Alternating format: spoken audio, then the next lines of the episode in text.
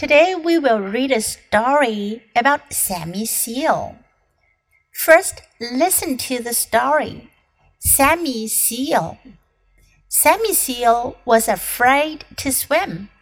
He sat on the rocks beside the ocean and watched the other seals swimming. They had a good time doing backflips and racing through the waves. Come in, Sammy, they cried. The water is wonderful. Sammy shook his head sadly. I'm fine here, he said. I'd rather stay on dry land. Sammy didn't tell anyone the truth. He didn't know how to swim. But one day his friend Sue swam up to him. I'm going to teach you how to swim, she said. Then you can have fun with us. Sue showed Sammy how to put one flipper into the water. Now put your head in the water, she said. Sammy put his flippers in the water. Then he put his head in the water. Suddenly, he fell in. For a moment, he was scared. And then he realized something wonderful. Yes, Sammy, cried Sue. You are swimming. 这个故事讲的是一只叫做 Sammy 的海豹，它本来呢很害怕游泳，它不会游泳。后来是怎么学会游泳的呢？在他的朋友的帮助下，我们来看看 Sammy here was afraid to swim. Was afraid to 害怕 was afraid to swim 害怕游泳。He sat on the rocks beside the ocean，坐在 大海旁边的石头上。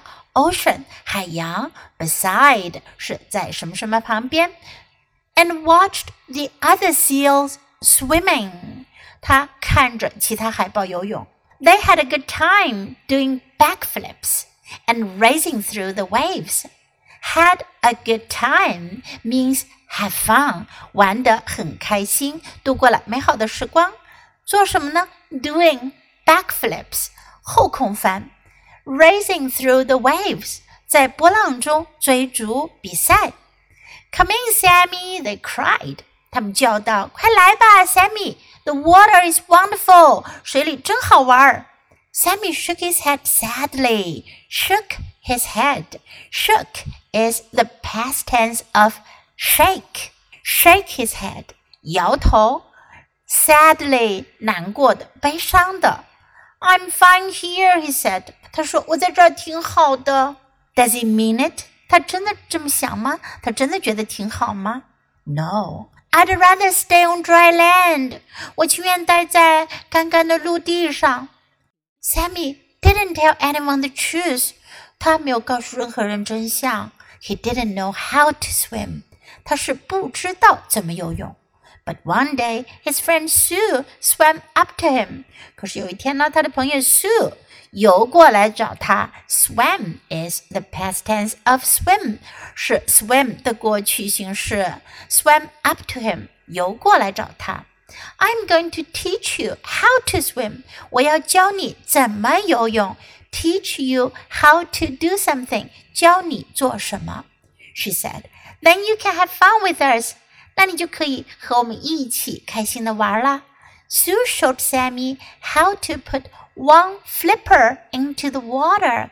Flipper 是海里的这些动物的蹼足。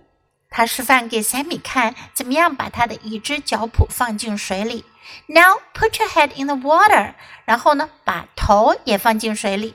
Sammy put his flippers in the water. Sammy 就把他的 脚蹼放进了水里。Then he put his head in the water，然后呢，把头也放进了水里。Suddenly，突然间，Suddenly he fell in，他摔了进去。For a moment，for a moment 表示有那么一会儿。He was scared，scared 害怕的。And then he realized something wonderful，然后他就意识到。 有什么非常棒的事情发生了？Yes, Sammy! cried Sue. You're swimming. Sue 在旁边叫了起来：“太棒了，Sammy！你会游泳了，你在游泳了。” Now let's read the story together. Sammy Seal. Sammy Seal was afraid to swim. He sat on the rocks beside the ocean and watched the other seals swimming. They had a good time doing backflips and racing through the waves. Come in, Sammy, they cried. The water is wonderful. Sammy shook his head sadly. I'm fine here, he said. I'd rather stay on dry land. Sammy didn't tell anyone the truth. He didn't know how to swim. But one day, his friend Sue swam up to him. I'm going to teach you how to swim, she said. Then you can have fun with us. Sue showed Sammy how to put one flipper into the water. Now put your head in the water, she said. Sammy put his flippers in the water. Then he put his head in the water.